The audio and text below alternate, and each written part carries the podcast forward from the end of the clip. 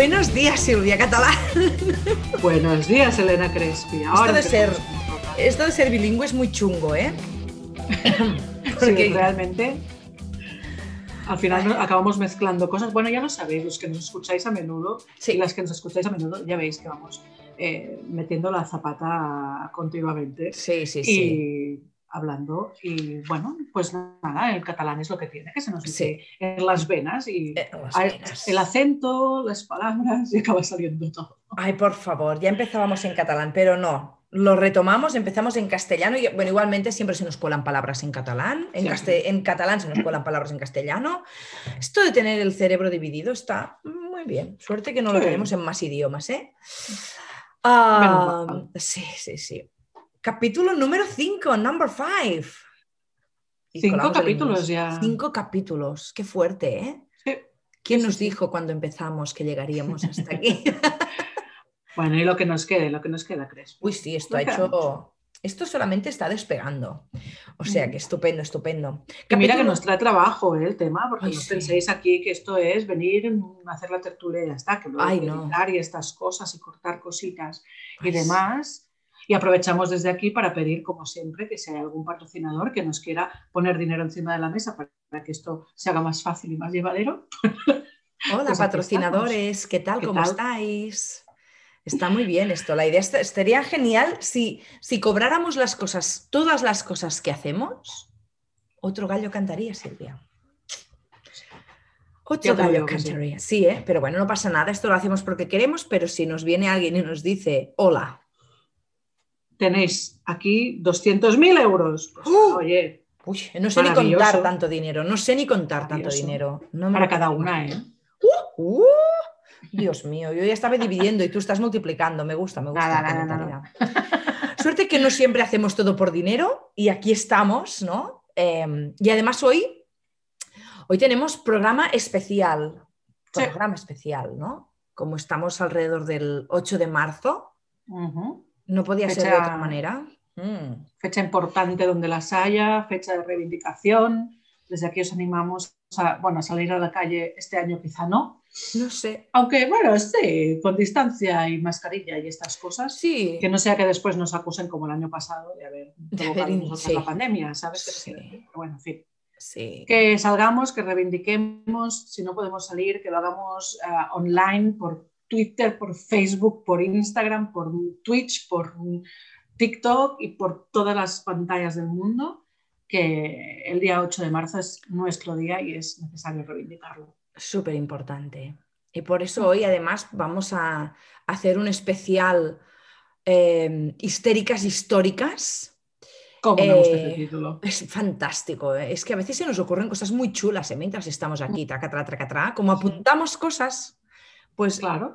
Ah, y esto además ya lo apuntamos alguna, en, alguna otra ocasión. Creo que en algún momento a lo mejor vamos a hacer una sección de histéricas históricas, porque claro, ¿qué nos pasa? ¿Qué, qué nos pasa hoy, Silvia? ¿Cuántas tenemos? Pues nos pasa que hoy hemos tenido que hacer una selección porque eh, hay muchísimas histéricas históricas y son todas importantes y dado que no existen en nuestros libros de historia ni en nuestro imaginario colectivo, es importante reivindicarlas, pero evidentemente si queremos darles importancia tenemos que dedicarles un rato, con lo cual hemos tenido que seleccionar a cuatro. Y claro, cuatro nos queda un poco corto Pero vamos a intentar hacer una... Sí, a mí me gusta esta idea de la sección, Elena, me gusta. Sí, ¿no? ¿Qué te parece? Sí, como mínimo dedicarle cinco minutitos a una histérica histórica. Ah, ¿Sabes qué, Silvia? Vamos a ponernos un tiempo límite de uno porque luego seguramente ocuparemos más. Ya nos conocemos tú y yo. no. ¿Qué, quieres decir? ¿Que nos enrollamos? No, en serio, yo no, no. Nos estoy acusando a nosotras mismas de enrollarnos. No, ¿Qué va, qué va, qué va? Ah, nada, nada. Pero sí, eh, creo que necesitamos reivindicar y visibilizar muchas, muchas más mujeres. Hoy haremos cuatro. Además, ha sido difícil elegir porque teníamos nombres súper potentes, pero seguramente son cuatro imprescindibles, imprescindibles, ¿no? Pues, ¿qué te parece, Elena, si empiezas a explicarnos mm. lo que hemos hecho? Lo digo para la audiencia así como un poco de explicación, ha sido dividirnos estas cuatro a personajes, estas cuatro mujerotas, Super mujeronas y maravillosas eh, entre las dos. Y entonces cada una os vamos a explicar dos, dos histéricas históricas. Ay, sí. Elena, empieza tú, va. Que Empiezo yo. Es como la más, la más antigua de las cuatro. La más antigua. si os digo su nombre real, digo real, y ahora veréis por qué. Si os digo Rosa Louise Macaulay, a lo mejor me diréis, a ver, Elena, ¿de quién nos estás hablando?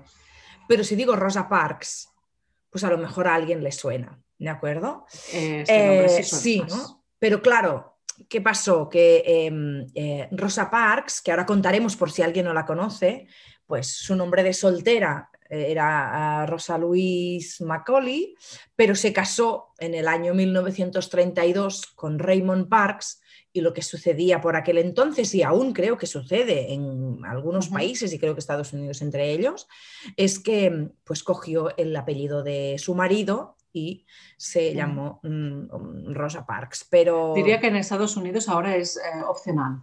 Que Ay. puedes mantener el tuyo de Sí. soltera o bien acogerte al de tu marido. Depende Pero que- cuánta, cuánta, ¿cómo se llama esto? Cuánta, bueno, da igual, de cuánta importancia tenga Sí, ese- sí, pero que aún se hace, ¿no? Est- Estamos en el año 2021 y aún hay mujeres que renuncian a su apellido familiar, aunque también venga de su padre, ¿no? Las que solo llevan un apellido eh, y, y cojan el, de- el del marido. Pero bueno, em, eh, Rosa Parks nació pues a principios de, del siglo XX y nació en, a ver si lo digo bien, ¿eh? Tuskegee. Bueno, no sé cómo se pronuncia, pero en ¿Cómo, cómo, Alabama. Tuskegee. Tuskegee. Tuskegee, yo qué sé, no sé cómo se pronuncia, ¿eh? Pero acuerdo, es da en igual. Alabama, en Alabama, o sea, imaginemos, ¿no? Principios del siglo XX, Alabama. Eh, Rosa Parks, para quien no lo sepa, es una mujer, una mujer negra, ¿no? Entonces, eh, para que se sitúen nuestras histéricas histéricos. Y mm, creció con sus padres, que eran pues granjeros, ¿no? Y, ella, de hecho, mm, trabajaba eh, tejiendo sábanas, o sea que no algo muy importante pero poco reconocido socialmente, ¿no? Pero cuando en el año 32 se casó con Raymond Parks, él era un hombre muy activo para las causas de los derechos ci- civiles y durante los años 40 los dos fueron miembros de la Liga de Votantes. O sea que ya empezaron, ¿no? Por el tema de los derechos civiles a, a trabajar conjuntamente. Y luego fue en el año 43 que, que la vamos a llamar Rosa Luis, ¿de acuerdo? O Rosa Luis, no Me sé cómo se parece bien. pronunciaría, sí, ¿eh?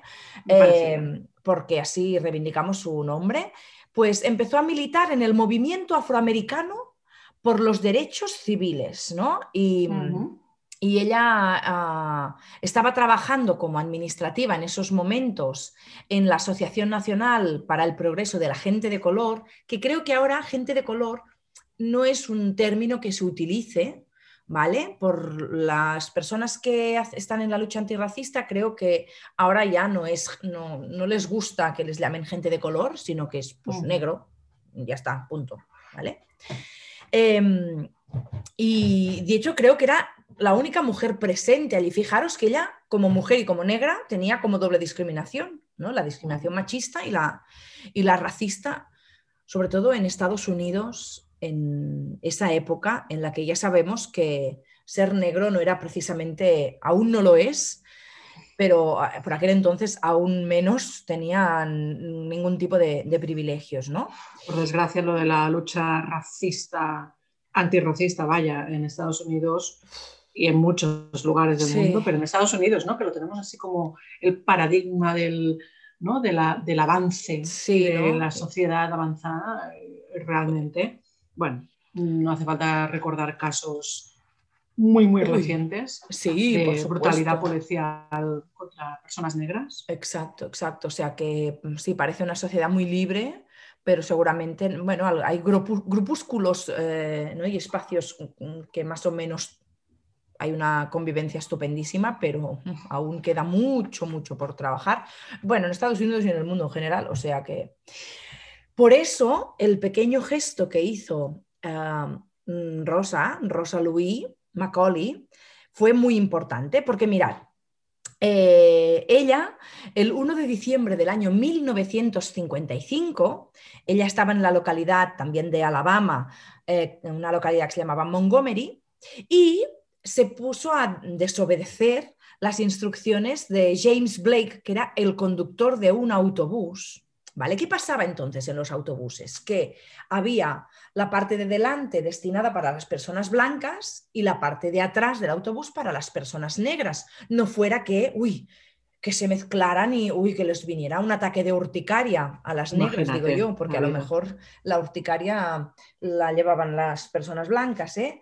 Y como no se podían mezclar, es que es fuerte, ¿eh? Esto es, era, era un mandato de unas leyes que se llamaban Jim Crow. Pues vaya es fuerte y además porque no hace tanto tampoco. No, no, no, no, no, no, claro, el año 55. O sea, esto es a mediados del siglo pasado y nosotras que nacimos en el siglo pasado, pues sabemos que no hace tanto. Pero, pero no nacimos en el 55, ¿eh? No nacimos en el 55, nacimos un, poquito bastante más tarde, ¿eh? A finales ya, ¿eh? Somos súper jóvenes. pero claro. Pero, ostras, no hace tanto, ¿no? En, bueno, el año 55 fue el año que nació mi padre, o sea que no hace tanto. Es muy jovencísimo mi padre. Em, entonces ella, que, estaba hasta las narices de, esto, se sentó en la zona de blancos. Ella subió al autobús, la Claro que sí. Como yo me siento detrás del conductor, aquí me pongo, de hecho se captó el momento con una fotografía y, y claro, imaginaros, ¿no? La arrestaron, la juzgaron y la sentenciaron por su conducta y además por desobedecer a un encargado oficial, como era el, conductor, es decir, por desobedecer la ley y por desobedecer al conductor.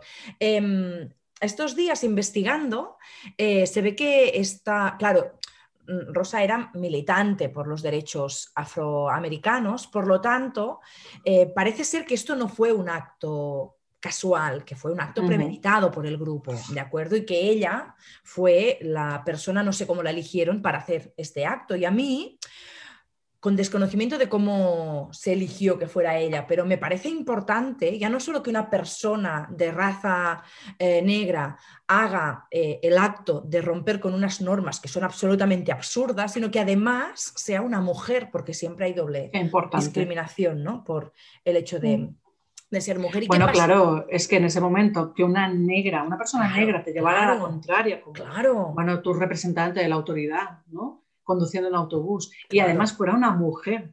Claro. Eso debería ser, bueno, al conductor de autobús le debería petar todas las neuronas de la cabeza. Todas, porque claro, era, me están, están pasando mi supremacía blanca y mi supremacía machirulil. O sea que. Imagínate. Uh, qué, pollo montó seguramente Rosa por allí.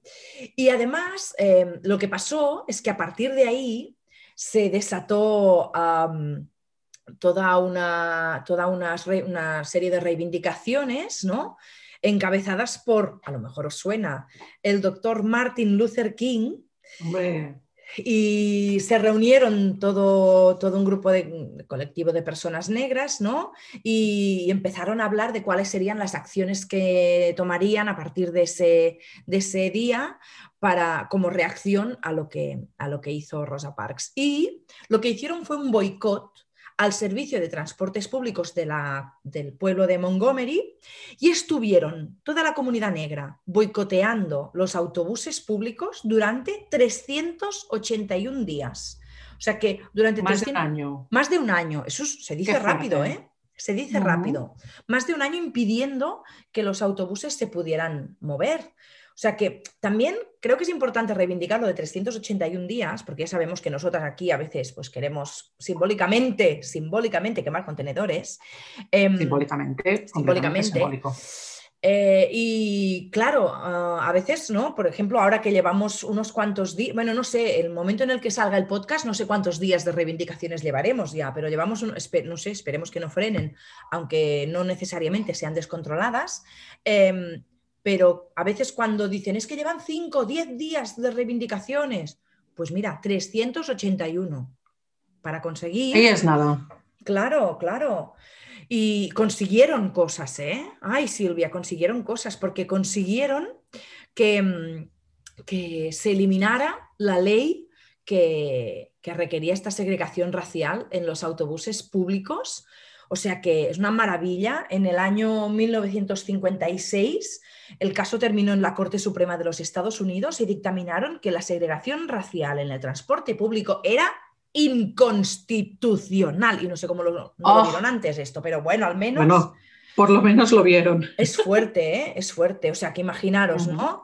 Rosa Louis Macaulay, acá Rosa Parks, eh, se consolidó un poco como una líder del movimiento por los derechos civiles. Qué bien. Sí, y estuvo trabajando siempre, junto con su marido, montaron un, un, un instituto, um, Institute for Self-Development, qué bien que hablo el inglés, ¿no? Entonces estuvieron siempre trabajando por los derechos eh, civiles y para acabar, dos cosas.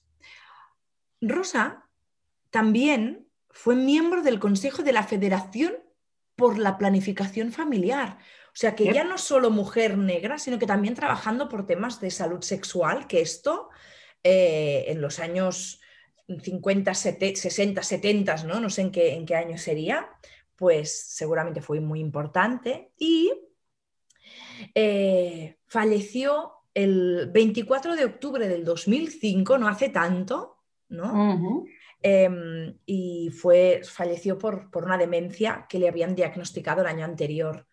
Ah, o sea que mm, esta mujer tuvo una vida un poquito larga y muy movida, muy reivindicativa y era una superheroína en el fondo. Muy Ah, dedicada a, sí. a los derechos, con lo Sí. cual Sí, se agradece esta, este trabajo. ¿no? Yo creo que, que le debemos.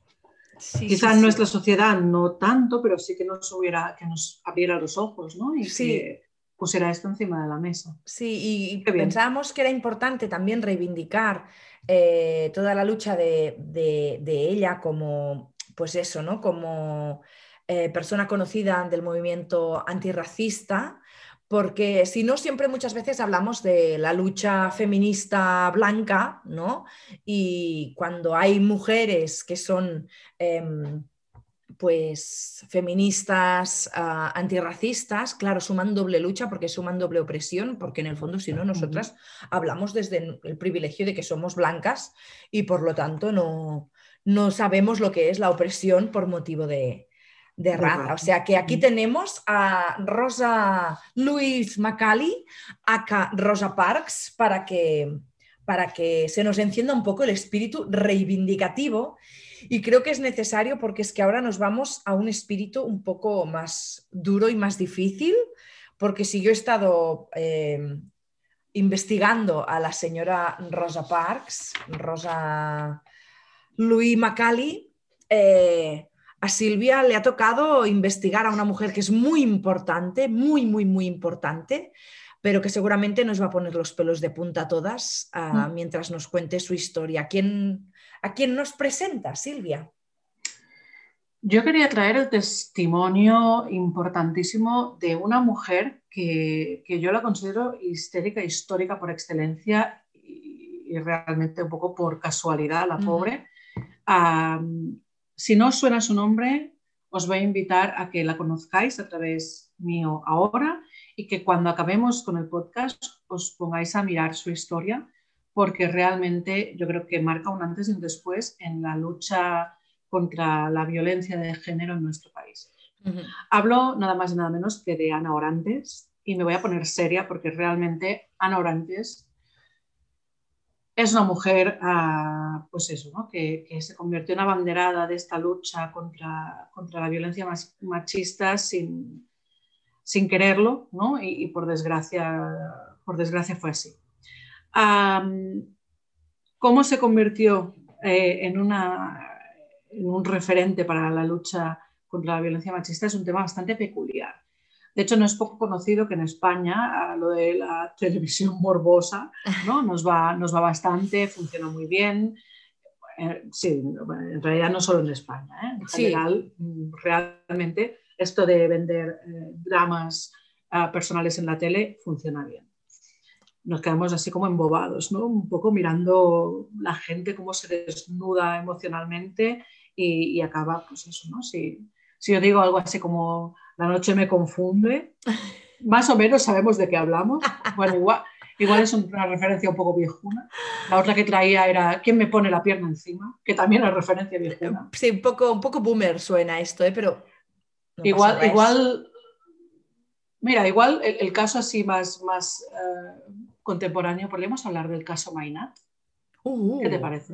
Un caso interesante, un caso interesante. Hay muchas cosas ahí detrás que no sabemos y no sabremos nunca, seguramente. ¿eh? Interesante. Pero bueno, el caso que ya sea a través de salsa rosa, el tomate, el sálvame, el sálvame deluxe, uf, todos estos programas nos interesan bastante. ¿Por qué voy a esto? Voy a esto porque allá a finales de los 90, principios de los 2000, estaban muy de moda estos programas, aún más. No sé si recordáis el mítico diario de Patricia, pero ahí estaba. Bueno, pues en Canal Sur hacían un programa que conducía Inma Soriano y em, en este programa fue donde Ana Orantes fue a, explicar su historia.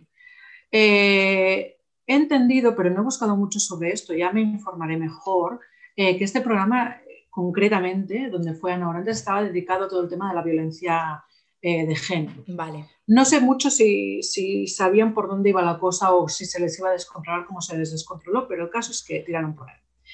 Total, que nuestra súper histérica histórica Ana Orantes se fue allí con sus dos ovarios histéricos, se fue allí, se plantó delante de las cámaras de televisión y acompañada por su hija, una de sus hijas pequeñas que estaba en el público, denunció la violencia que había sufrido durante más de 40 años. 40 años sufriendo violencia por parte de su marido. Os explico un poco la historia. No voy a entrar en muchos detalles porque realmente la historia es escabrosa. El testimonio de Ana Orantes en Canal Sur tiene 40 minutos pelos de punta absolutamente continuos. y, os digo, recomiendo que si queréis entender cómo funciona la violencia ah, machista, pues es un buen ejemplo, por desgracia. Bueno, total, que me enrollo. Ana, por antes, conoció a José Parejo Avivar, y creo que es importante que sepamos su nombre. Este señor, mm, hago un spoiler del final de su historia, está muerto, murió en la cárcel. y lo celebramos. y lo celebramos no queremos la muerte de nadie, pero de este señor, pues un poquito sí, porque mm, buena gente no era, ya os lo digo.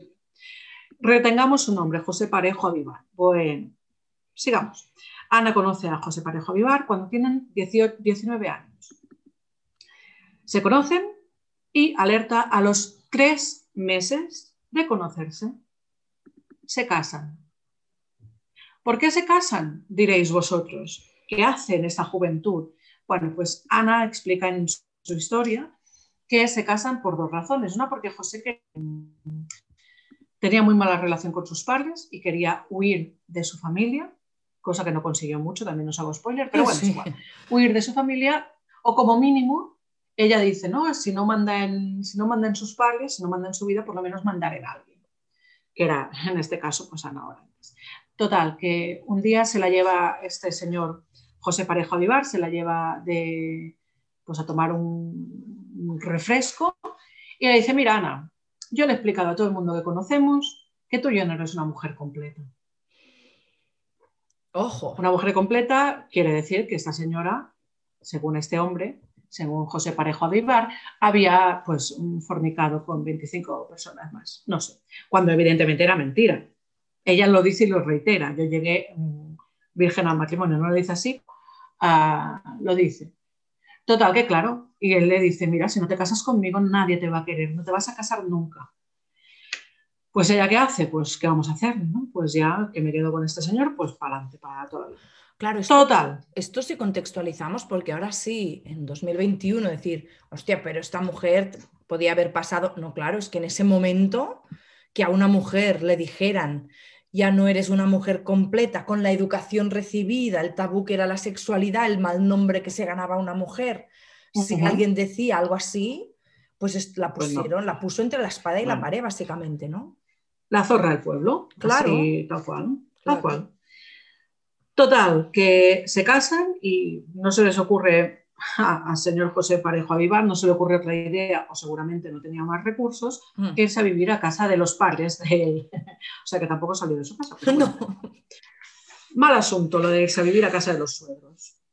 Ahí lo dejo. Total, que a partir de aquí pues empiezan los follones, empiezan eh, los problemas, empiezan las amenazas, las extorsiones que habían empezado antes de la boda, pero se hacen más presentes y empiezan las palizas.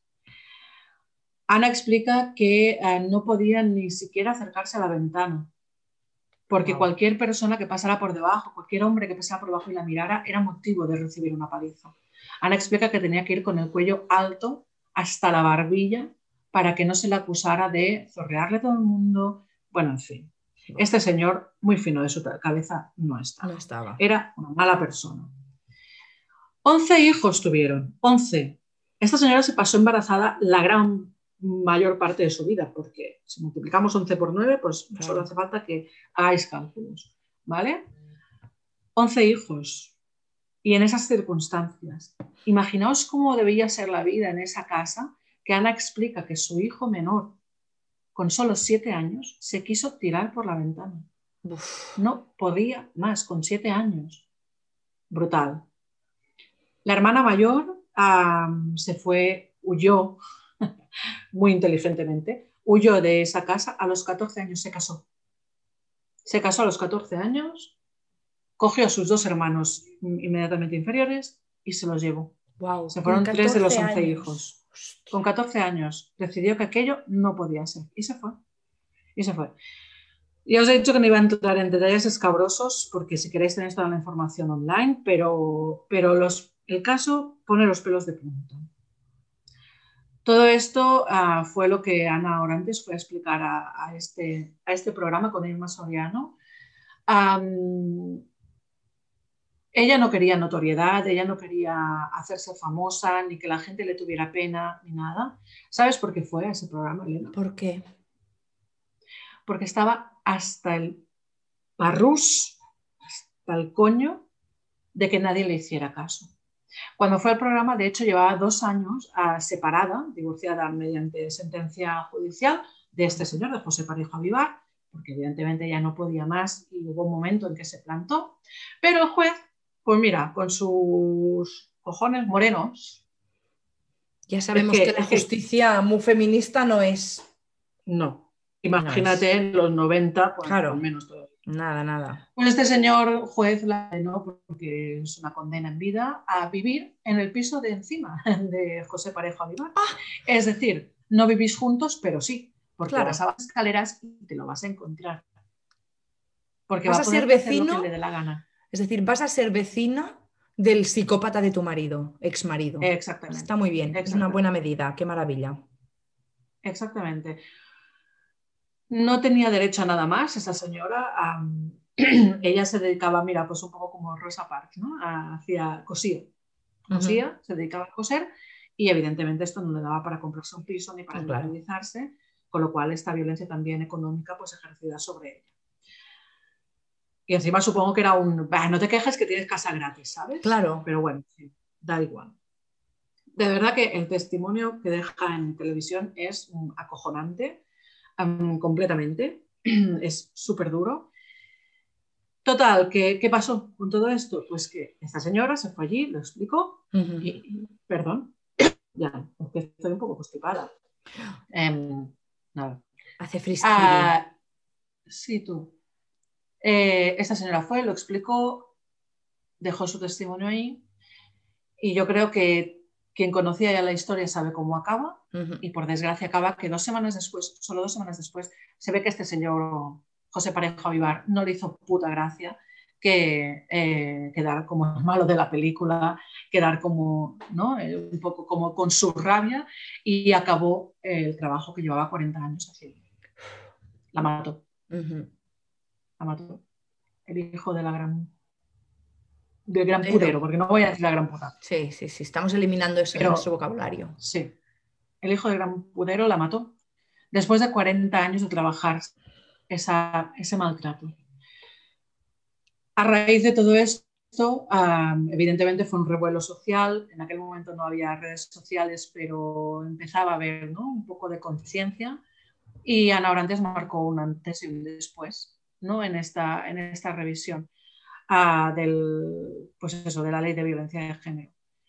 No, ojalá, ojalá no hubiera sido así, ojalá con solo su testimonio hubiera valido para esto. Yo estoy muy feliz de saber que ahora pues casos como eh, pues eso, ¿no? Como los del Me Too, que se han hecho muy famosos, ah, con gente importante. Ahora últimamente el, caso aquí en Barcelona, ¿no? Del Instituto del Teatro, sí. que está echando también... Está echando eh, humo.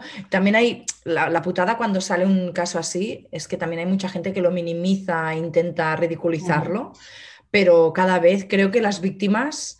Eh, tienen mucha más fuerza para explicar sus relatos y, joder un poco el pastel a quien está, eh, quien está ejerciendo esta violencia, ¿no? Porque ya está, ya tenemos suficiente.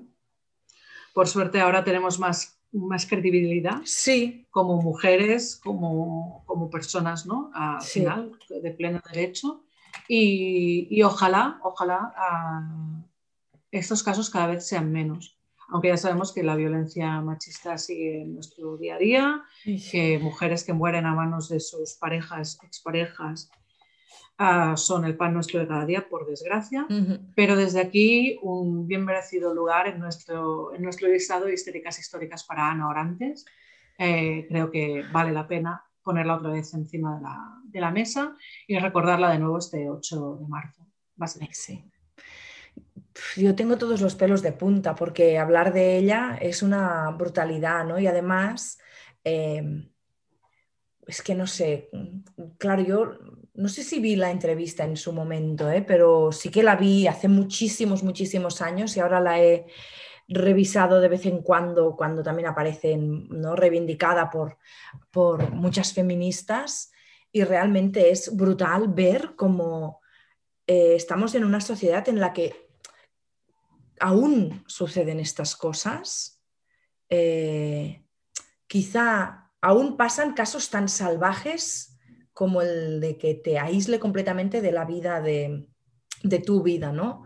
Quizá ahora lo detectamos intentamos eh, echar una mano cuando pasan estas cosas, pero parece mentira que puedan suceder estas cosas. Y, yo, es que yo al parejo este, para mí es un súper psicópata machista y por eso que se muriera en prisión, pues eh, yo soy una persona muy pacífica, no dedico, no, no, deseo la, muerte de nadie, pero en este caso, mira, seguramente no lo, yo no lo hubiera llorado mucho. Mm, supongo que ni su familia. ¿no? Eso que te voy a decir, no creo ni que su familia lo llorara demasiado. No, no, no. Vi alguna vez a algunos hijos hablando de él y, claro, imagínate, bueno, una locura, una locura. Por lo tanto, sin quererlo, eh, logró con lo que pasó que se revisara la ley de la violencia machista y, eso es súper importante, ¿no? Mm. que al menos se revisara porque por fin se dieron cuenta de que algo, algo, algo se tenía que revisar. O sea que. Pues sí, importante. Bueno, vamos a quitarnos un poco este mal rollo, porque Elena nos traes a. Ah. Vamos a decir, nuestra superheroína. Nuestra superheroína. La historia de nuestra superheroína. Sí, Es una maravilla, sí, nuestra superheroína sexual, me encanta. Sí, sí, mira, vamos a hacer un poco así de movimiento porque es importante recordar a Ana Orantes, pero claro, recordarla implica bajar a un, estado de ánimo eh, y ahora vamos a cambiar radicalmente, ¿vale? Eh, nosotras somos un podcast de sexo, feminismo y diversión, pero también reivindicamos eh, pues estas injusticias. Pero ahora sí que nos vamos a otro, nos vamos a otro, a otro jardín y vamos a hablar de nuestra superheroína sexual, Betty Dodson. Silvia y yo oh somos fans de Betty Dodson, ¿no? De hecho, em, absolutamente. absolutamente, la amamos eh, muchísimo, es una gran mujer, fue una gran mujer porque em, falleció hace muy, muy, muy poquito. Sabíamos que tarde o temprano iba a suceder eh, y falleció 31. Sí, murió con 91 años. O sea que ella falleció el 31 de octubre del 2020, o sea que nada, hace muy poquito. Y seguramente no, mira, tuvo más, tuvo más, mm, evidentemente que todo el tema cinematográfico tiene como más eh, fama, ¿eh? pero ha hecho cosas más importantes. Betty Dodson, que el señor, voy a decirla muy grande ahora, ¿eh? Venga, venga, dale, dale. Sir Sean Connery, ah. ¿vale? Yo era muy fan de este señor, porque claro, no vamos a olvidar que, mira, a mí por su papel de James Bond me importa tres pitos, pero eh, era el padre de Indiana Jones, ¿no? Entonces a mí eso me, gustaba mucho, pero era un sopenco machista que decía que pegar a las mujeres estaba bien. Un señor, ¿no? Y bueno, un día hablaremos. Tenemos, tenemos que hablar de los que, de los que destripaban mujeres y un día también hablaremos de señoros que se han muerto con mucha gloria, pero que eran los señoros. Señoros históricos. Señoros históricos. Oh, señoros históricos, apuntado. Entonces, Betty Dodson, apuntado. Ah, pues cuando falleció, eh, pues seguramente tuvo revuelo entre las personas que nos dedicamos a la sexología, ¿no? Pero mucha gente seguramente no sabía quién era. Ella nació en el año 1929, ¿no? Y, y ella era una artista, ella hacía em, eh, exposiciones de erotismo, ¿no? Y sobre todo se instaló en Nueva York. Ella era de las feministas pro-sex, del movimiento pro-sex, que decía que la liberación sexual era imprescindible para conseguir nuestros derechos como mujeres. Y lo que hizo Dodson, qué maravilla, por favor, fue grupos de trabajo en donde animaba a las mujeres y ayudaba a las mujeres a aprender a masturbarse de manera oh, individual, pero muchas veces en grupo. O sea que, eh, ostras, es una maravilla. ¿Por qué aprender a masturbarse? Porque es que hay muchas mujeres que no tienen ni idea de cómo se tienen que, que, masturbar, o sea que su trabajo fue brutal. Ella originalmente era de Kansas, y, estuvo, pues eh, se fue a vivir a, Nueva York. Ella se casó en el año 59, cuatro años después de que Rosa Parks, se, Rosa uh, Louis Macaulay se sentara en, esa, en ese autobús.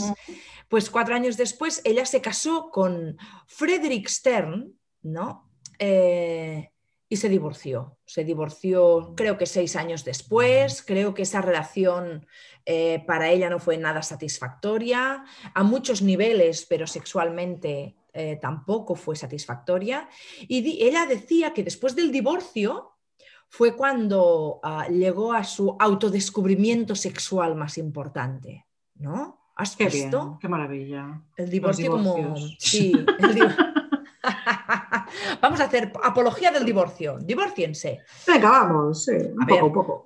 No necesariamente si se está bien. Hay muchas maneras de relacionarse sexoafectivamente, pero sí que es cierto, y tú y yo que somos psicólogas y que trabajamos en estos temas, sabemos por muchos motivos que, a veces el divorcio es una puerta de luz ah, dentro de una relación muy oscura. O sea que, hostia, eh, ella se descubrió y, empezó a, mover cosas sobre sexualidad a nivel artístico. Ha escrito varios libros, ¿de acuerdo? Mm. Em, eh, quizá el que fue como más top en ese momento fue el Sex for One, ¿no? Sexo para uno, ¿no? Que era sobre masturbación básicamente. Y, hizo un trabajo brutal, eh, hizo investigaciones descomunales sobre, sobre sexualidad y, ella, em, estoy pensando, es que cuando grabamos el capítulo en catalán le hice una pregunta a Silvia así a bocajarro, pum, pum, pum, sin que ella se lo esperara y no sé si ahora se acuerda, ¿eh? porque... Me acuerdo, me, acuerdo. Te acuerdas, te acuerdas, ¿no? Porque han pasado, han pasado un día eh, y, medio o dos días desde que grabamos el, el, episodio en catalán, pero yo voy a hacer como si tú no supieras nada y te lo voy a preguntar. A ver, ah, Silvia Catalán, querida amiga psicóloga sexóloga de mi corazón, si tú tuvieras que elegir un vibrador de todo el abanico de posibilidades que nuestros queriditos amigos con batería y que vibran em, hay, ¿cuál elegirías quizá? Me sorprende esta pregunta, Ele. Mm. chan, chan. A ver. Pues yo elegiría el que siempre recomiendo a, mis pacientes y a todas mis amigas y conocidas que se inician en el mundo de los juguetes eróticos, que es un vibrador pequeñito, sin forma fálica y que esté muy enfocado en la zona del clítoris. Pero no recomiendo, y aquí aprovecho para decirlo, no recomiendo normal para iniciarse el Satisfyer. No, por favor. Hablaremos un día del Satisfyer, por favor. Sí. Por favor. Por favor. No, qué, maravilloso, ¿eh? que realmente muy bien todo lo que ha supuesto Satisfyer. Pero para empezar, yo creo que el, vibrador básico es ese, uno pequeñito que, pueda estimular bien el clítoris. Qué guay. Qué guay. Yo me voy dentro del mismo rollo, pero no elijo algo pequeñito, sino que elegiría algo un poco grande, ¿vale? Pero no. Venga. Ahora, ahora aquí, a lo mejor si nos está escuchando algún, algún tío, algún señor, o dirá, claro, grande, porque. No, no, no, no, no, grande por lo que os pensáis. Em, yo soy muy fan de esos vibradores que son, que se llaman los micrófonos, ¿no? Los One, que son, son así como con un, no son para introducirse en ningún sitio, ¿vale? Pero son grandes porque lo que permiten es llegar a muchas partes externas del cuerpo. Y es el típico vibrador que, que, de hecho lo publicamos en, el primer capítulo de Histeria Colectiva. Te iba a decir, sí. Sí, ¿eh? ¿eh? publicamos una foto de estos vibradores que de hecho eran los que se inventaban para eh, curar la histeria, entre comillas. Y, y, son, bueno, antes iban enchufados, que no sé yo si me iba a acercar por el cuerpete o por según qué parte del cuerpo, algo que va enchufado a la corriente así, no sé, no sé. Me da un poco de mal rollo, ¿eh? Sí, no sé, pero ahora ya van con batería y son recargables y son una pasada, ¿no? Y son esos juguetes que te permiten eh, estimular cualquier zona del, cuerpo. Ese fue el vibrador que eligió Betty Dodson para, para mm, eh, hacer demostraciones, enseñar, ¿no? En sus clases, en sus talleres, ¿no? Estas técnicas como de, autoplacer espectacular y estupendo, ¿no? Y de hecho ella se inventó el método Betty Dodson, en el que explicaba, sí, explicaba los pasos para que una mujer pudiera llegar a orgasmar. Y siempre estamos hablando de una mujer o una persona con vulva, primero sola, a nivel individual, ¿vale? No sé si llegó a hacer clases con parejas, pero creo que solo llevaba grupos de, mujeres eh, o personas con, con vulva. Y os tenéis que imaginar así unos grupos de mujeres en pelotas, autoexplorándose, ¿no? Qué maravilla. Claro, no como nada pornográfico, sino como un grupo de autoconocimiento súper intenso, muy chulo. Y algo que a mí me gusta mucho también de Betty Dodson fue que, y de hecho fue una de las primeras cosas que yo en terapia enseñaba a muchas de las mujeres eh, cisgénero que vienen a consulta y que sienten esa, eh, ese rechazo hacia sus propios genitales, fueron las ilustraciones que hizo sobre los distintos tipos de vulva, que las etiquetó y las bautizó incluso.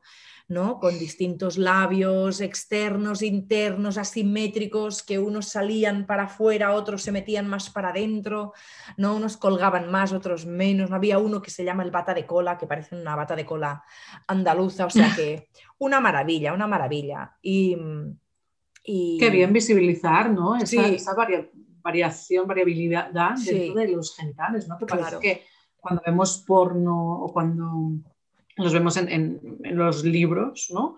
Ah, sean todos iguales, súper cookies, súper simétricos, súper depilados. En el fondo, claro. Eh, el tema. Modelo un poco infantil. Sí. O sea que, aquí ella promovió mucho esa, diversidad, ¿no? esas diferencias entre los genitales y es una maravilla, una maravilla. ¿eh? ¿Y qué más? Y, mm, bueno, hay un capítulo, hay, hay un capítulo de un, hay un una serie documental de Gwyneth Paltrow. ¿Conocéis a Gwyneth Paltrow, por favor? Gwyneth Paltrow. Es que esta señora ha perdido, ha perdido un poco el, el senderi, ¿eh? que diríamos en catalán, ha perdido un poco lo sí. sí, sí, sí, ha hecho cosas un poco frikis, ¿no? Eh, sí, mm. pero mira, dentro de la colección de cosas frikis, que es esta serie documental que podéis encontrar en Netflix, Netflix no nos paga por hacer publicidad, pero hola Netflix. de momento de, momento, de momento, de momento. Vamos a salir en Netflix también. pues tiene una serie documental que se llama The Goop Lab. Ya lo colgaremos cuando, cuando salga el capítulo.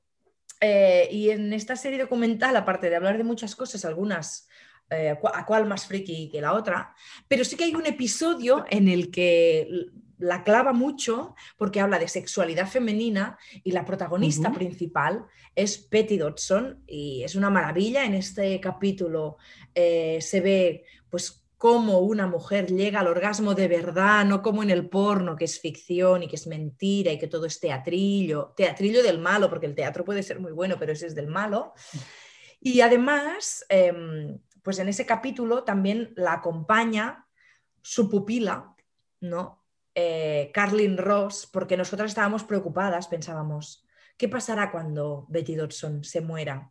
¿No? Porque sabíamos que, bueno, sí, 91, pues podía haber alargado un poquito más, pero sabíamos que tarde o temprano tenía que pasar. Pues en algún momento. En algún momento. Esto del elixir eterno no, existe. Em, pues se juntó con Carlin Ross, que es la que está siguiendo su legado y es la que eh, ahora pues eh, está manteniendo todo el trabajo de Betty Dodson y está continuando.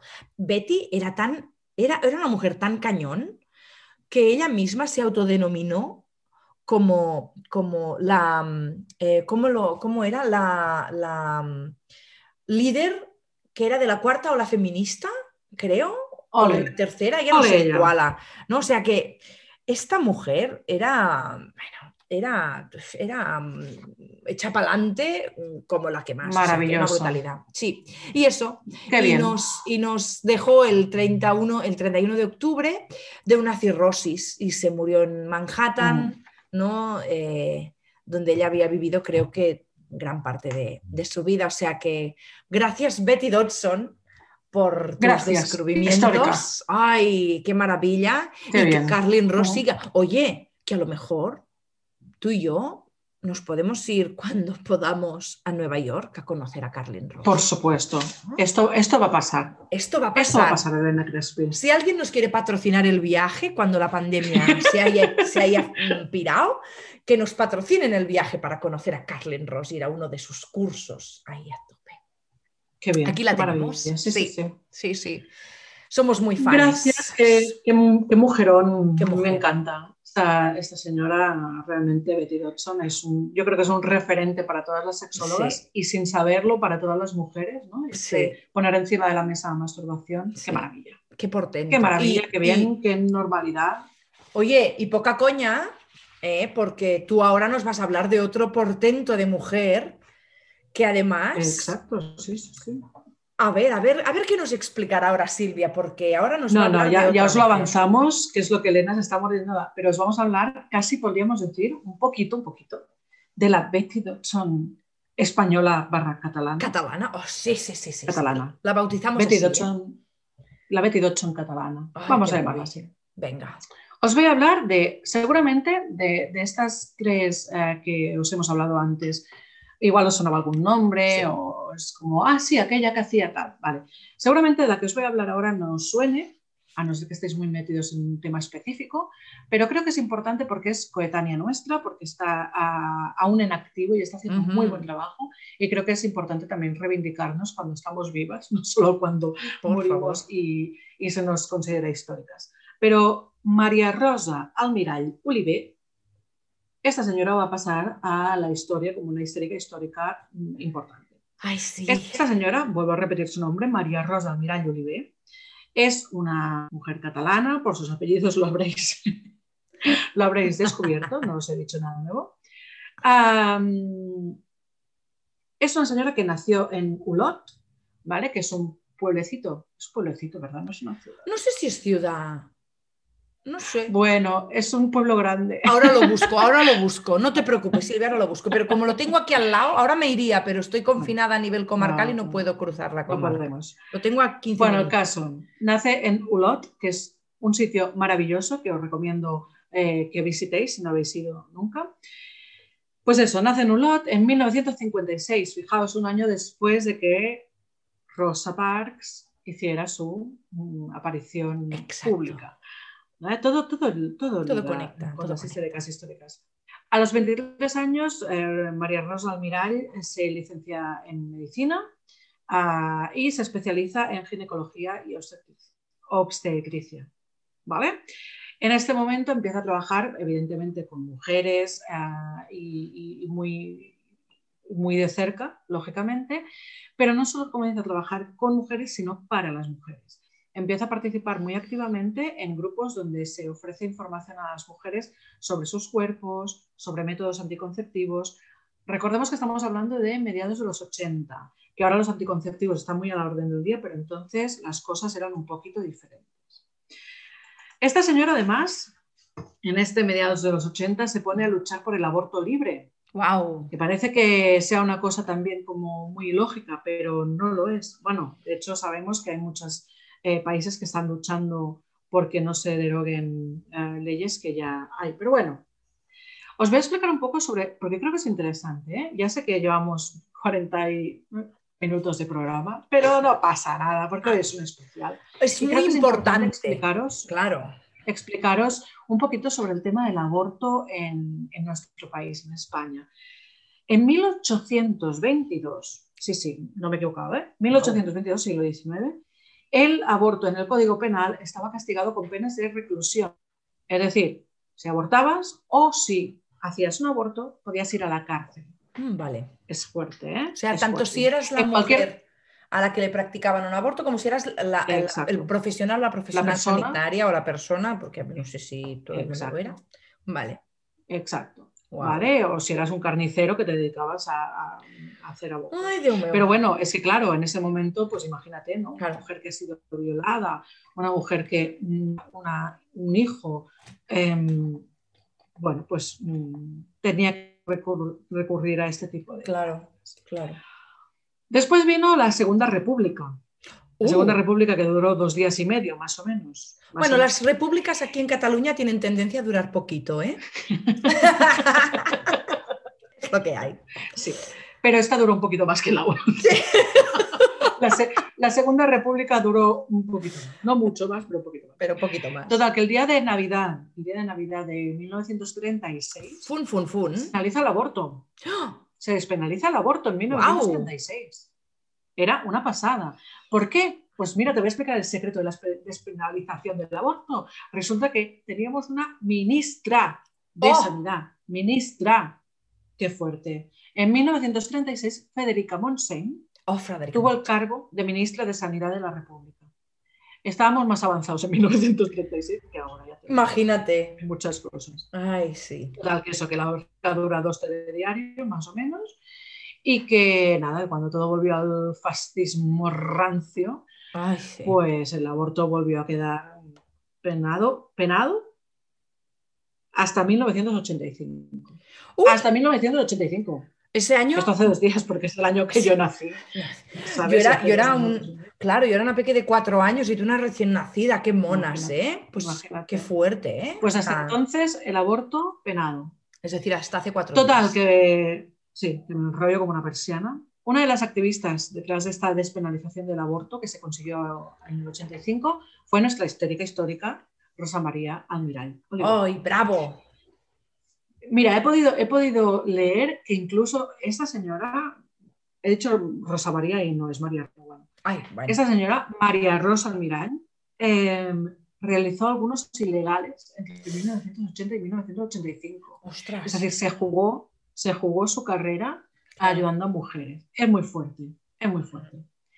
En fin, después de este apunte histórico, ah, queremos que sepáis que María Rosa fue una de las asesoras del Ayuntamiento de Barcelona en 1980 para la creación del primer centro de planificación familiar. ¡Wow! ¡Qué potente! Es muy guay. Es muy guay, Esta tía se ha movido un montón. Durante sus años de asociacionismo pro aborto, pues también promovía evidentemente debates sobre sexualidad y reproducción y por eso la llamamos nuestra Betty Dodson catalana.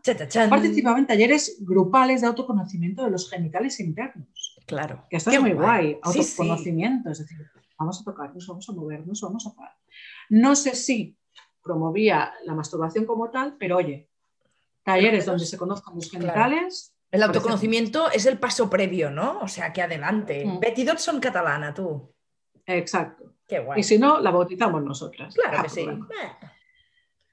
María Rosa, ah, durante toda su carrera profesional, ha sido directora de numerosos grupos del Instituto Catalán de la Salud, orientado siempre a la salud femenina, intentando pues, aportar un poco de novedades ¿no? y, sobre todo apostando por los cambios en el trato ¿no? Hacia las mujeres en la salud. Esto es un temazo que también podríamos hablar un día. Podríamos. Porque realmente el tema de mujer y medicina. ¿Estás hablando de esta medicina machista? No, esta medicina patriarcal. No, hmm. no. Pensaba, ¿eh? Total, que esto da para, para, para mucho, En 2011, hace 10 años solamente, pero en 2011 crea una consulta específica de atención ginecológica para las personas trans. ¡Wow! Eso es súper importante. Hasta, hasta entonces, en realidad, las consultas específicas para personas trans no existían. No. O bien eran completamente discriminatorias. Claro. Aún pues sigue siendo un tema discriminatorio, ¿eh? pero bueno, pasos como esos son súper importantes. Qué guay. Por supuesto, por supuesto. Un año después, en 2012, crea una unidad que aquí en, Cataluña es bastante conocida, que es la unidad Transit, ¿vale? que es una unidad de referencia ¿vale? Para, todo el tema de, las transiciones ¿no? de las personas trans. en, principio, inicialmente este servicio era legal, no era ilegal, pero tampoco era muy legal, estaba ahí como un poco a ver dónde nos. Pero aún así fue un cambio importante para todo el colectivo trans y yo creo que es importante desde aquí ¿no? Eh, reivindicar esa atención despatologizadora ¿no? que, que, realmente intentó, hacer, intentó llevar a cabo eh, María Rosa desde, su, desde esa unidad. Y en 2015... Aquí, aquí, Silvia, es donde vamos a conseguir alguna conexión interestelar para conocer a nuestra Betty Dodson catalana, ¿eh? Yo creo que esta señora hay que conocerla. Es que sí, vamos a conseguirlo. Eso, sí, Total, que eso, que en 2015 este servicio se, constituye como centro de referencia ¿vale? para, para, la salud de las personas trans y en 2017, que solo hace cuatro años, de 2017, se consolida este modelo en el Instituto Catalán de la Salud. Es que hace dos días que tratamos bien a las personas, o un poco mejor, vamos a Sí, un poco, mejor, sí. Aún queda mucho camino. En todo, mm, en fin. Sí. Total, que, eso, ¿no? Que es importante conocer a María Rosa Almirall, porque ha luchado y aún está en lucha. Ah, yo me la imagino así como con una capa antiterfa, así. ¡Ay, sí! Superheroína antiterfa. Y lo que hace es eso, pues luchar contra la patologización de la, de la transexualidad, que creo que es una lucha que nosotras ya nos hemos reivindicado varias veces ah, en ese sentido. Sí. Y realmente eh, conocer a, María Rosa Almiral pues es una necesidad. Ah, desde aquí María Rosa, si nos estás escuchando, muchas gracias. Si no nos estás escuchando, esperemos que alguien te haga llegar este homenaje a tu carrera porque consideramos que es maravilloso y no es una amenaza, pero sí es una promesa. Te conoceremos. Vamos a conocerte, claro que sí. Hombre, estupendo. Ay, sí. Bueno, es que creo que es importante visibilizar a mujeres y esta que es contemporánea, que la tenemos aquí y además aquí cerquita, ¿no? Porque Ulot es ciudad, ¿eh? Etiqueta como ciudad, casi 36.000 habitantes, sí, sí, sí. Pero bueno. Perdón, gente de Ulot. Está bien, siempre aprendemos cosas. Siempre aprendemos cosas, o sea que. Bueno, yo, yo que vivo en Vic, a veces digo que soy un pueblo y algún día me pegarán una patada en el culo y me echarán de la ciudad. Pero no pasa nada. Claro, viniendo de Barcelona, con perdón, pero. Bueno, claro. Lo digo así en castellano, esto en catalán no lo he dicho porque igual me pegan. Sí, es como no me quiero ganar enemigos.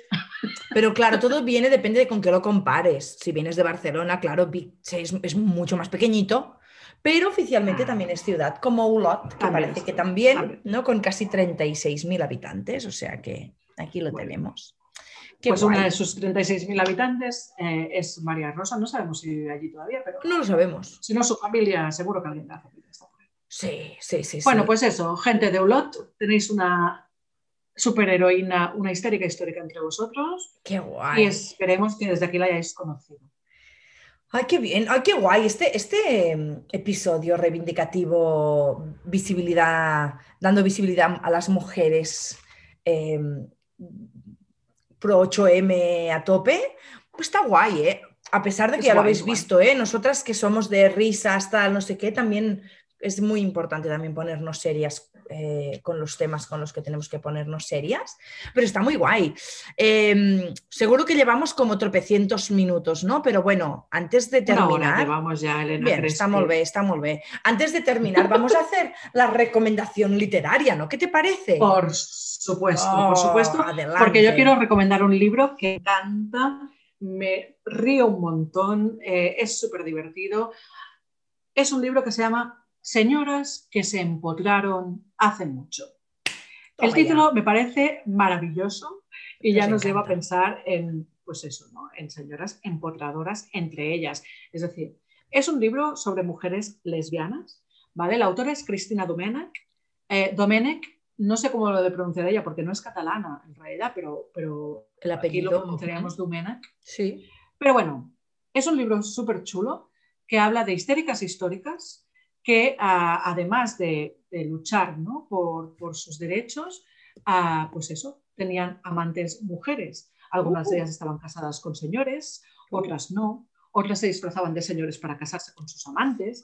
otras eh, es muy divertida. Además, creo que Cristina Domenech, si no la, si no la conocéis, en Twitter es, ya, os lo pondremos, pero es algo sí. como X o algo así no recuerdo mucho, pero bueno, que se la buscáis, Cristina Domenech, señoras, que mm, os va a salir. Ah, ya os lo digo ahora. Es maravillosa, escribe súper divertido, es súper irónica, súper sarcástica.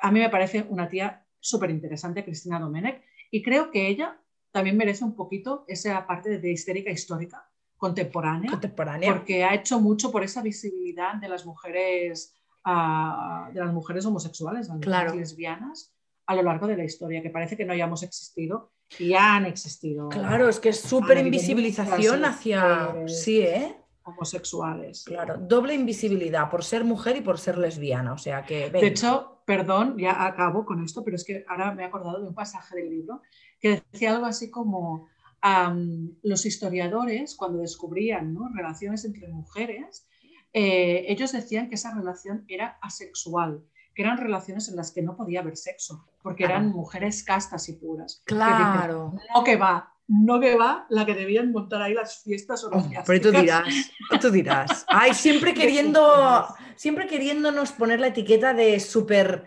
de, ah, castas. Mm, pues somos buena gente, ¿no? Y las mujeres, nada de castas, buena gente y súper sexuales. Claro Exactamente.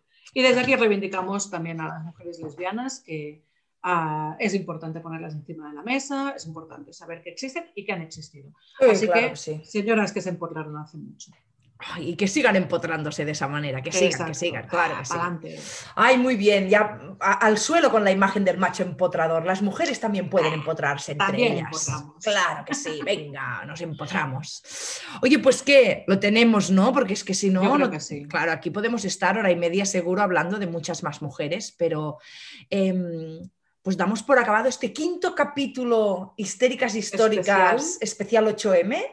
Y, esperamos que, os haya gustado, a pesar de que hemos roto un poco con la dinámica de los otros eh, capítulos, episodios o como queráis llamarlo. Y ya lo sabéis que nos podéis seguir en Twitter y en Instagram con el nombre de usuario arroba histeriapod, empezado con H, terminado con D. ¿Y qué más? ¿Qué más? Bueno, que si queréis, eh, también podéis enviarnos un email con vuestras propuestas, vuestras críticas, vuestros comentarios, vuestras, mm, vuestro amor profundo hacia nosotras al correo electrónico info arroba histeriacolectiva.org. Desde aquí también, mira, aprovecho ya total, pues llevamos una hora y pico, ya, medio minuto más. Aprovecho para pediros, por favor, que si nos seguís, que si os gusta el podcast, que lo compartáis, que lo comentéis, que entréis a nuestros perfiles de iVoox, de Twitter, de Facebook, de Instagram y nos dejéis amor, nos dejáis comentarios. Nos gusta mucho recibir vuestras críticas constructivas. Nos encanta saber que nos escucháis y que nos decís, ¡ay, me he reído un montón! ostras, esto no lo sabía y he aprendido. Pues qué bien, qué alegría. Y hasta aquí. Ay, sí, por favor, escribidnos que estamos felices. O sea que aquí os lo dejamos. Ahora la responsabilidad es vuestra. Pues nada, queridas histéricas del mundo. Somos del mundo mundial. Somos Elena y Silvia y nosotras también somos unas histéricas. Adiós. Adiós.